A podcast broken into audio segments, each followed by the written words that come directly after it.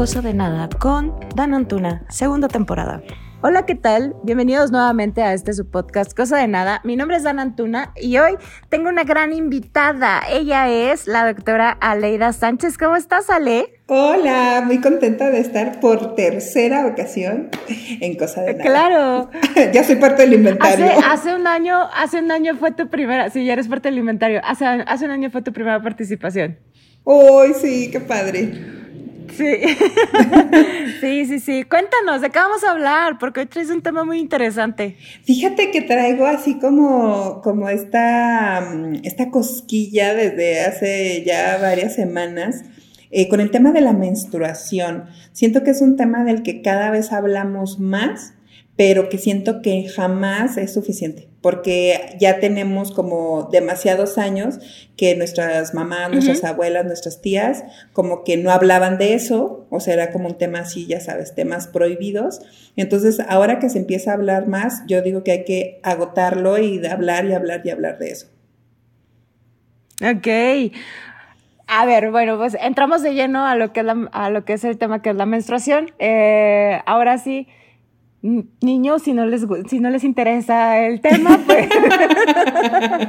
o si se quieren informar de qué es lo que les pasa a su pareja, a su mamá, a sus hijas, también te pueden quedar. Eh, ¿Qué es la menstruación? ¿Cuándo llega, eh, cuándo normalmente tiene que llegar la menstruación en la vida de una mujer?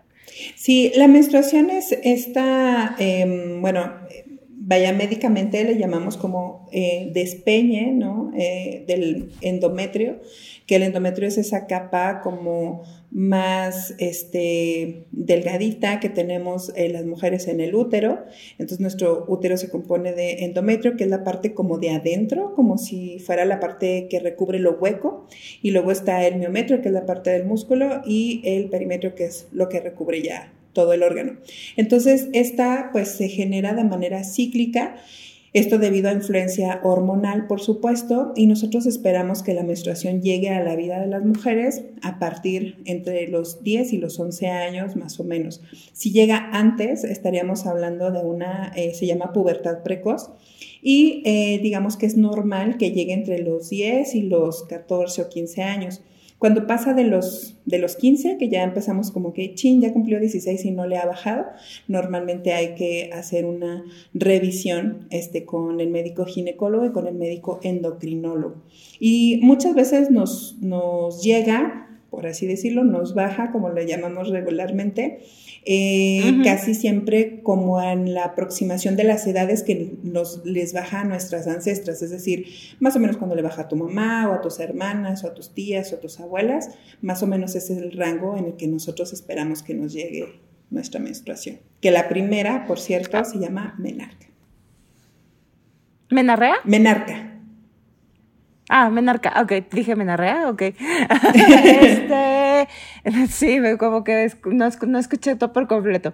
Ah, entonces, es, es, lo mismo como cuando se te va a terminar tu etapa de menstruación, que como en la menopausia, que también tus ancestras hay que fijarse en esa época para ver tú cómo te va y cómo más o menos a qué edad te va a llegar. Así es, sí, más o menos lo calculamos este, igual, sobre todo te digo con mamás, hermanas, abuela, este, y, y más o menos es como cuando esperas que te llegue, ¿no? Tu menarca o cuando ya se va a retirar, que es la menopausia. Ok. Muy bien, muy bien. ¿Qué es normal? ¿De cuántos días es normal que sea una menstruación? Fíjate, Dan, que esa es una excelente pregunta porque luego, em, como nos lo enseñan en la escuela y como lo vemos de manera general, hablamos casi siempre de que los ciclos son de 28 días y pensamos que ese es como el número único y correcto. Y la realidad es que no. Eh, hay menstruaciones o periodos este, regulares completamente hasta de 21 días, lo más cortito o lo más bajito, que yo digo, ay, pobres de esas mujeres, porque imagínate estar menstruando cada tres semanas, qué, qué, qué, intenso. Pero también puede ser tan largo como 35 días. Es decir, que eh, no es como forzoso que sean 28, ese es como el promedio o la media. De hecho, la gran mayoría de las mujeres menstruamos cada 28 a 30 días pero te digo, puede ser un poco menos o un poco más. Y lo importante es que eh, el ciclo sea regular. Y aquí es donde, donde entra también una parte bien importante que es poder identificar el tema de lo regular. Hay mujeres que dicen, por ejemplo, no sé, eh, pues me bajó el día primero, ¿no? El día primero del mes. Entonces, como me baja cada mes, me tiene que bajar el día primero del mes siguiente pero no nos debemos de guiar con los meses, eh, con los números de día de los meses del año, porque los meses del año no son uniformes. O sea, tenemos febrero que tiene 28 y, cada, ¿qué? Cuatro años o algo así son 29 días. Sí, cada cuatro. Cada cuatro. Y tenemos meses de 30 y tenemos meses de 31. Entonces, si te fijas, la cantidad de días es bien variable. Entonces, no nos debemos de fijar en el número del día, sino en la cantidad de días que van desde hoy me bajó, ese es mi día 1, ¿sí? Y lo que conocemos como fecha de última menstruación, y luego hasta mi siguiente periodo. Entonces yo cuento y un día antes de ese siguiente periodo que me llegó, cuento cuántos días hay.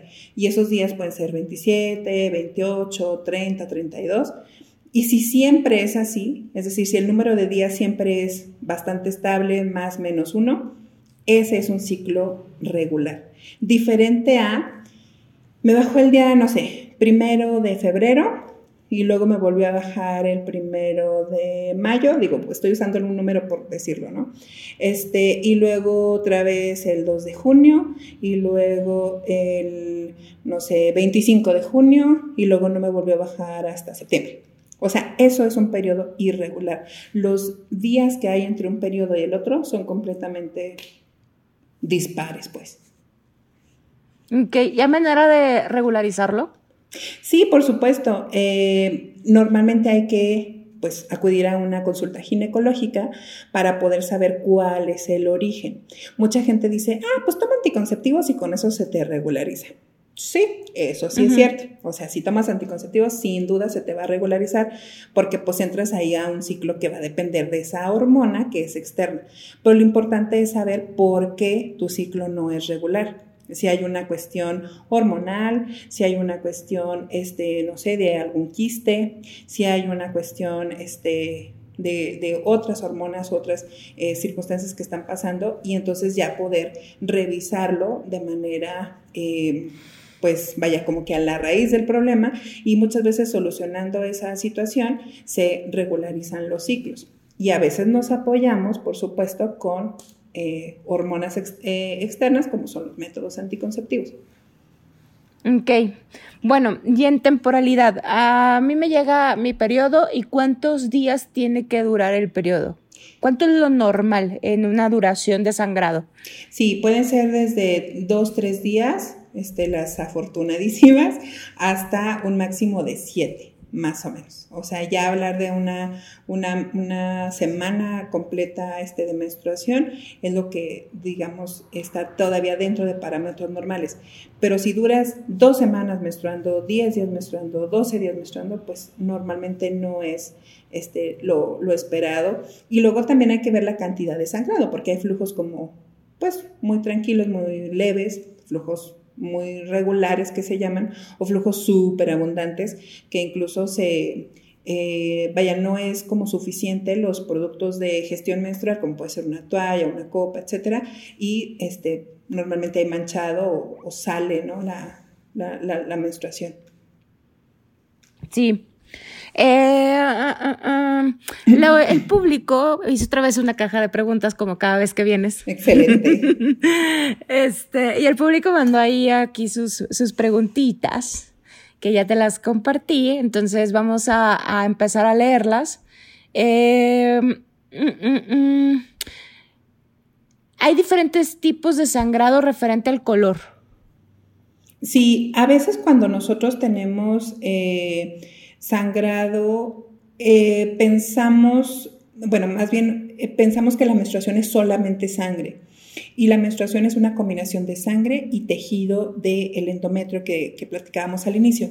Entonces puedo tener sangre muy fresca, es decir, un sangrado, una menstruación muy, muy fresca que se va a ver como un rojo brillante. Ese lo vamos a encontrar por lo general como en los días más intensos eh, de, de nuestro periodo. Va a ser este como el segundo, tercer día, dependiendo de cuánta es tu duración, a veces hasta el, cuarto día. Y eh, ese es como, como el, sangrado como muy em, cotidiano, muy común. Luego podemos encontrar un sangrado un poquito más intenso, de un color más bien como guindoso, que incluso puede tener coágulos. Y eso es porque a veces en lo que tarda, ahora sí que eh, la menstruación en salir desde el orificio del cervix, es decir, del orificio del útero, hacia eh, la vagina y hacia el exterior, tarda un poquito más. Entonces, eh, se dice como que la sangre se va oxidando y entonces toma una coloración un poquito más eh, guindosa, más intensa, te digo, puede haber incluso un poquito de coágulos. Y eh, existe un sangrado todavía más oscuro que la gente le llama como achocolatado, como marrón, que no es, e incluso no es tan líquido, sino como, como pastoso, como una cosa así como espesa. Como espeso. Exactamente. Ese se presenta al, se puede presentar al principio y sobre todo al final de la menstruación. Es decir, como quedan ya bien poquitos, este, es como muy poquito el, sangrado, tarda todavía más en poder salir hasta el exterior y entonces como digamos que es menstruación un poquito vieja, lo pongo entre comillas, entonces eh, todo ese periodo en el que tarda en salir, pues se oxida y va perdiendo hidratación, por eso es más espeso. Y obviamente con esta oxidación, pensemos en una manzana, ¿no? Cuando las manzanas se oxidan se ven cafés y entre más tiempo pasa, más café se ve. Entonces pasa exactamente lo mismo en este caso. Y luego tenemos eh, sangrados que son más ligeros, ¿no? Que puede ser como más rosita, como más eh, sanguinolento, ¿no? Y, esos... Em, esos sangrados por lo general este, están asociados, por ejemplo, cuando estamos tomando este, algún anticonceptivo, estamos utilizando algún tipo de hormonal eh, o cuando hay como eh, bastante eh, hidratación, es decir, está como muy, muy fluido este, el, el, sangrado y entonces vamos a encontrarlo así, o a veces lo encontramos como un manchado que se ve como rosa, ¿no? Cuando apenas a lo mejor está iniciando muy incipientemente la, la menstruación. Entonces, más o menos esos son los colores. Eh, en general, eh, vamos a encontrar estos y si encontramos un color distinto, como pudiera ser algo verdoso, algo amarillento o algo este, grisáceo, hay que revisar eh, que no haya infecciones, porque normalmente esos colores nos hablan pues de que también hay por ahí bacterias o, algún hongo algún este, parásito y entonces eso hay que revisarlo. Ok. Ah, otra pregunta de nuestro público. ¿Es cierto que no es normal que te den cólicos antes de que se presente el sangrado? Se supone que no, no debería, o sea, el cólico no es como parte de... Eh, el, periodo menstrual. Algunas incluso hablamos de, es que tengo síndrome premenstrual, que son estos cólicos, esta inflamación, este malestar, eh, incluso de tipo emocional, previo a que ya la menstruación se genere. Pero ahí eh, un, un tema importante es justo eso, el tema de la inflamación. y esto es mucho de creo yo, autoconocimiento y poder identificar qué cosas a mí me generan como mayor inflamación o mayor irritabilidad. Em, recordemos que así como nosotros estamos, em, no sé, con una colitis, que hay alimentos que te inflaman, entonces también hay ciertas situaciones que te van a inflamar y pues ahora es que agarra todo parejo. El músculo es este, el, músculo es este parejo, entonces así como se te inflama el intestino, pues se te inflama también eh, pues la matriz, ¿no? El útero. Entonces, a veces esta inflamación es, puede ser tan, eh, tan intensa, tan importante, que sentimos incluso la pancita, o sea, se ve así como tal cual inflamada, eh, tanto por la cuestión del útero como por la cuestión intestinal. Y entonces eso se contrae, ¿sí? Y son contracciones demasiado intensas y más la inflamación produce el cólico. Entonces, eh, es, es, bien importante pues revisarlo. Hay personas que tienen cólicos, pues que te tomas, no sé, un paracetamol, un ibuprofeno y ya. Pero hay mujeres que tienen así colicazos terribles que las tumba en la cama y no se pueden mover, no se pueden levantar.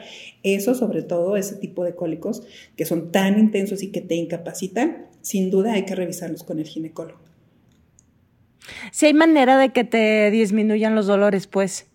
Que el ginecólogo pueda hacer algo por tu cólico. Sí, totalmente. Este, a veces es cuestión de eh, algún analgésico que sea un poquito más fuerte o eh, medidas, por ejemplo, eh, dietéticas, ¿no? medidas también, a lo mejor, no sé, poner, ya ves que se usan mucho estas bolsitas como con calor, este, para que pueda disminuir esa inflamación y eso mejora.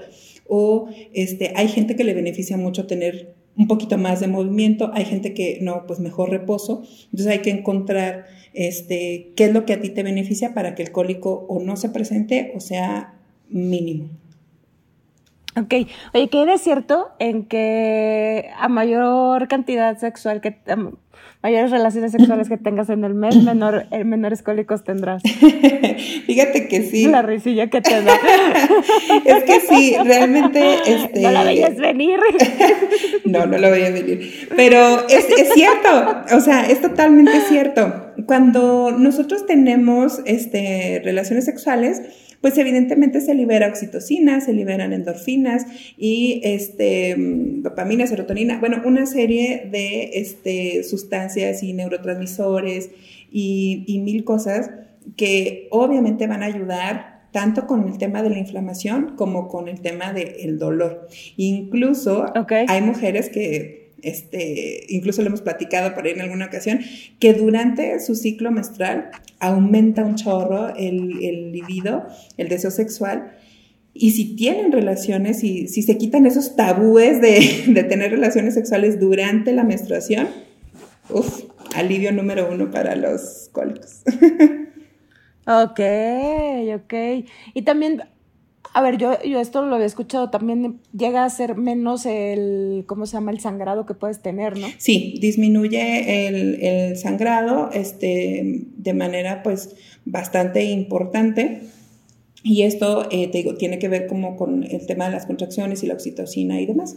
Entonces, eh, eso sí, es importante solamente pues que sea con una protección adecuada, es decir, con el uso de algún condón, ya sea interno o externo, porque eh, cuando nosotros estamos menstruando, nuestro orificio del cervix, es decir, del cuello del útero, se abre un poquito más para que pueda salir la menstruación. Pero así como la cosa puede salir, hay cosas que pueden entrar, entonces somos más susceptibles a infecciones. Entonces, sí, ah, totalmente válido tener este, actividad sexual, pero con protección. Muy bien, muy bien. Para que tomen nota. Ah, ahí te va otra. Me, ¿Por qué salen tantos coágulos? ¿O eso es más bien como que dependiendo de la mujer? Sí, eso depende del, sangrado. Ahorita decíamos, cuando hay un flujo muy abundante, a veces es tanta la cantidad este, de sangre, y te digo que tarda a veces un poquito en salir, que entonces la sangre se va coagulando, va, va, formando estos coagulitos. Y hay que distinguir también entre coágulos y restos de eh, tejido o epitelio del endometrio.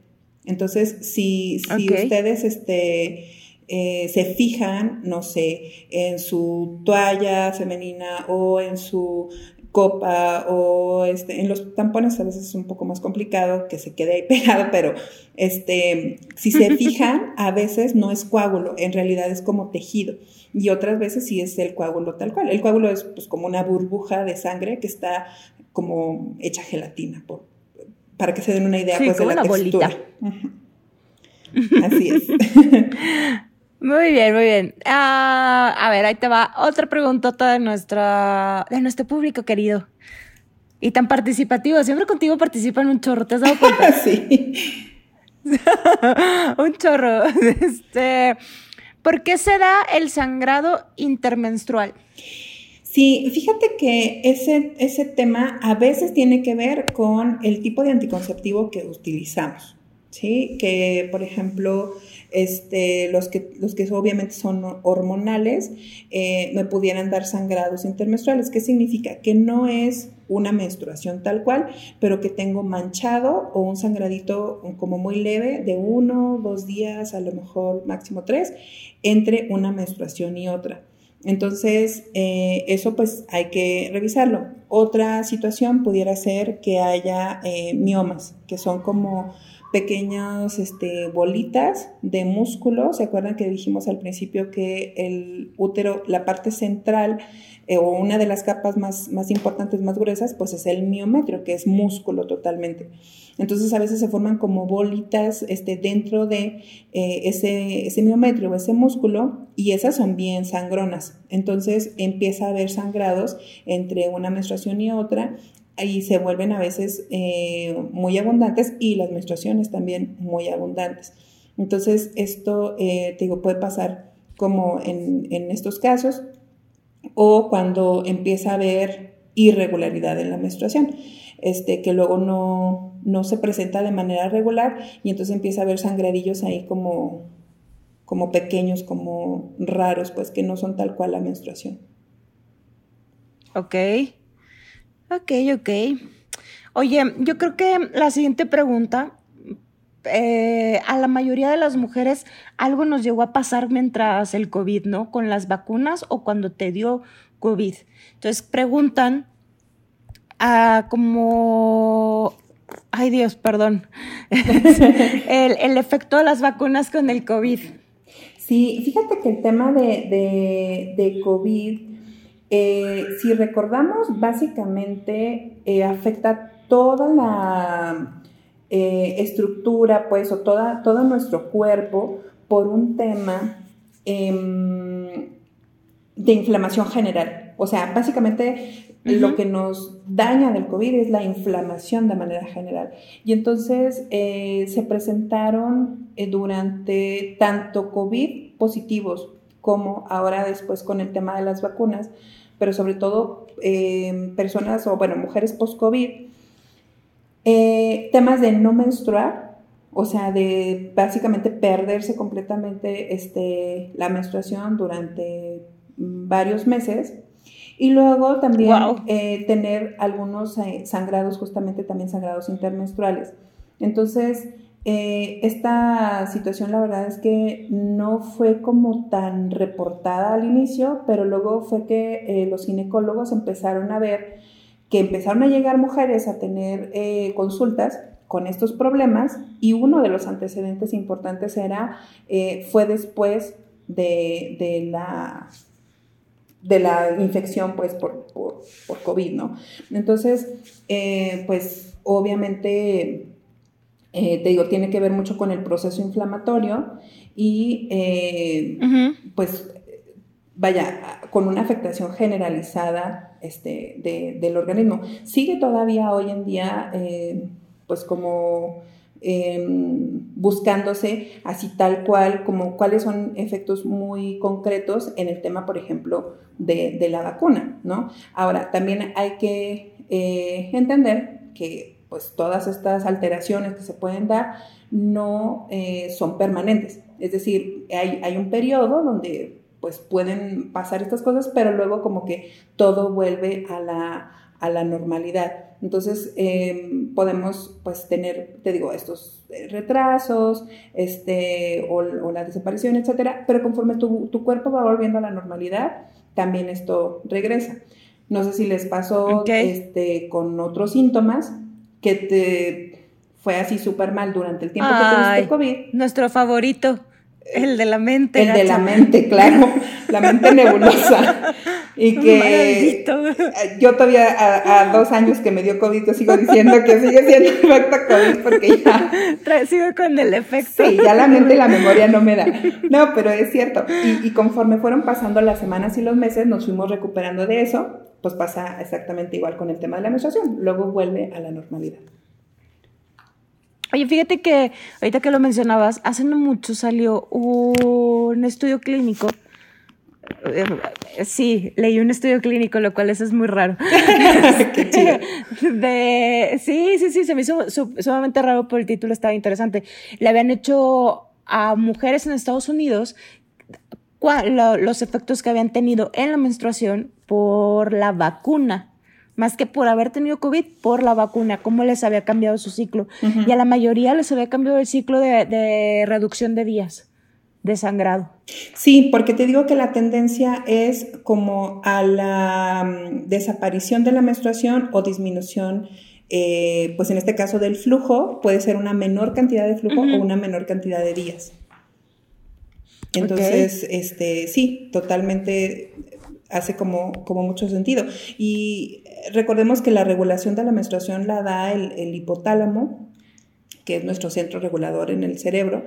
Entonces, mm, se ha visto que sobre todo en el tema de las vacunas, más que con el COVID tal cual, pero con el tema de las vacunas, ahí hay una influencia en, el hipotálamo y en la hipófisis, obviamente, y entonces las vacunas, este, perdón, las hormonas se vuelven ahí locas, por eso se, se produce esto. Y sí, la tendencia es como a menos cantidad, menos días o a la desaparición temporal de esto. Obviamente muchas mujeres lo que, lo que empezaron a, por lo que lo notaron fue porque, ah, caray, no me bajó y pues obviamente no me baja y me asusto porque tal vez es un embarazo, ¿no?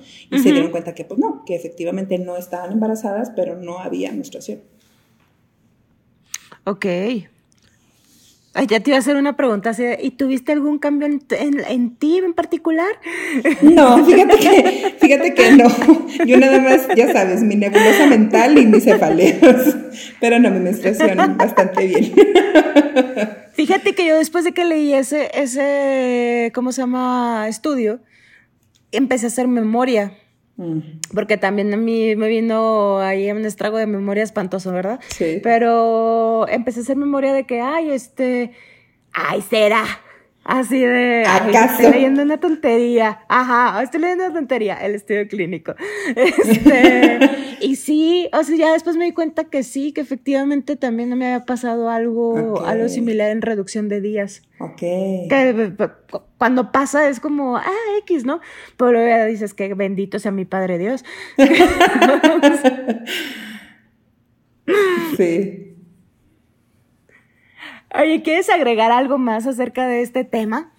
Pues fíjate que yo lo que diría es, em, en esta parte del autoconocimiento, yo ahorita le estoy entrando eh, bastante intenso a esa parte, eh, poder conocer tu menstruación, la tuya, o sea, estos temas de la menstruación, pues obviamente hablamos de generalidades, lo que estamos platicando tú y yo ahorita es como la generalidad, pero entonces es bien interesante conocer tu menstruación.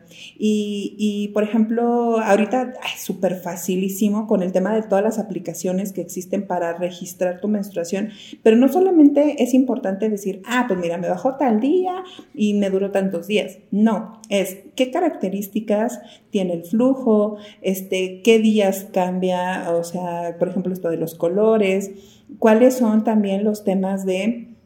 Eh, siento así como que me siento hinchada, me siento inflamada, tengo problemas para este, cuestiones de ir al, baño, este, la popó, no sé, todas esas partes y también, por supuesto, asociarlo a los temas emocionales, porque también, por supuesto, que las hormonas nos pegan en ese sentido. Entonces, conocer tu propia menstruación te va a permitir o nos va a permitir identificar de manera súper rápida cuando algo se sale de lo, de lo habitual y entonces podemos eh, pues, identificarlo y entonces acudir a lo mejor al médico y ver como con bastante oportunidad algún problema.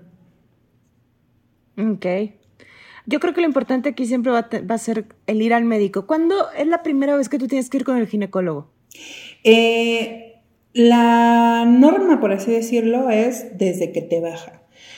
Yo diría que a lo mejor un poquito antes, es decir, eh, que tengas, que las niñas, que las este, pubertas, las adolescentes tengan la oportunidad de que se les explique esto de manera amplia para cuando su menstruación llega, eh, ya no tienen como tantas dudas, no tienen miedos, etc. O si conocen este, gente que sea como experta en, temas de menstruación, adelante. Y obviamente la revisión ginecológica desde que nos baja por primera vez que tenemos nuestra menarca y de ahí en, en demás por lo menos una vez al año. Ok. última, cuando es que ahora yo traigo muy, muy en mi cabeza, de, yo creo que debe ser por la edad, gacha. Eh, cuando, cuando deja de, cuando es el periodo normal en una mujer, este, que para que, para que llegue la menopausia? ¿A qué edades aprox? Eh, después de los 40 años, nosotros estaríamos esperando que pudiéramos ya empezar este, con algún tema. Obviamente te digo, mucho tiene que ver a qué edad eh, mm, tuvo la menopausia nuestra mamá, nuestras hermanas, etcétera. Pero después de los 40 años lo podemos ya como verlo como parte este, normal. Fíjate que es bien interesante que ahora eh, creo yo que con todos los, los temas del aumento en la esperanza de vida, es decir, estamos hablando que hace, no sé, 100 años las mujeres se morían a los 30, hombres y mujeres. Y hoy en día nuestra esperanza de vida pues es bien alta, ¿no? Entonces también nuestro periodo reproductivo eh, creo que va aumentando y podemos, por eso escuchamos de mujeres de 45 o 50 años que tienen hijos, es decir, que, que, su menopausia no ha llegado. Entonces, como que sí va este, recorriéndose un poco este tema, pero eh, después de los 40 ya nos pudiera, este, eh, eh, nos pudiera pasar, por así decirlo.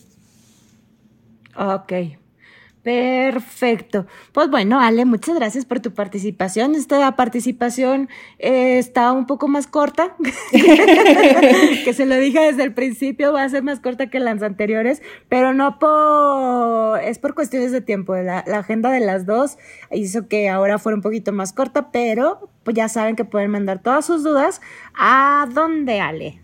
Eh, bueno, pues a mí me encuentran en arroba sexóloga-aleida.sánchez en Instagram. Me pueden mandar un mensajito directo o le pueden mandar mensajito ahí a Dan en cosa de nada y ella me hace llegar las, las, dudas y con mucho gusto eh, les contesto. Así es. Bueno, pues muchas gracias Ale por tu participación. Ya sabes que este es tu podcast. Ay, muchas gracias. Yo como siempre encantada de, estar contigo y de, este, poder pues participar y aportar un poquito con, con tus escuchas. Va, perfecto. Muchas gracias, Ale. Gracias a todos. Les recuerdo, mi nombre es Dan Antuna y las redes del podcast. Arroba, ándale, las mías. Arroba cosa de nada. Nos escuchamos a la próxima. Bye. Bye.